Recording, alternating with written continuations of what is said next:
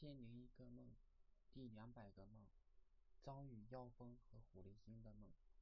有天，我跟同伴在外面玩，突然东边刮起了黑色的狂风，遮天蔽日的往西边来，我们都觉得很不正常，于是就躲在路边的土沟里。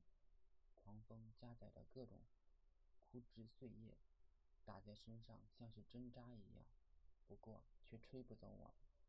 正当我庆幸的时候，又一阵狂风吹来，把我们吹上了天。很久以后，我们在北面落了下来。我扛着行李往家乡的方向走，可是天已经黑了，我又累又饿。这时看到几间茅草屋，房前还晒了一些被子、床单之类，我就停在空地上休息。不久以后，出来一个老汉。他质问我干什么？是不是想偷东西？我说：“你看呢，我扛了这么多行李，还缺你这被子床单吗？我只是太累了，在这里休息一下。”老汉问我哪里的，我说了我们村的名字。他说：“那还有很远呢。你家有车吗？”我说：“没有。”他说：“要不要今晚在我家歇息？我们正好有几间空房。”我大喜过望，说：“太好了。”老汉问：“我饿不饿？要不要给我弄点吃的？”我看夜已经深了，就拒绝了，说：“能够有地方睡觉，就感激不尽了。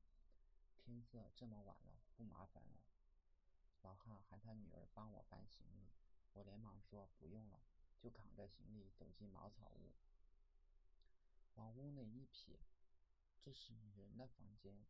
我在门口止住脚步，疑惑地问：“这是谁的房间？”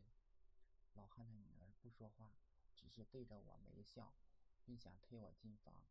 我扒住土墙，心想：“这是遇上鬼了。”于是我就在墙上画十字，照老汉的女儿。然而她并不怕。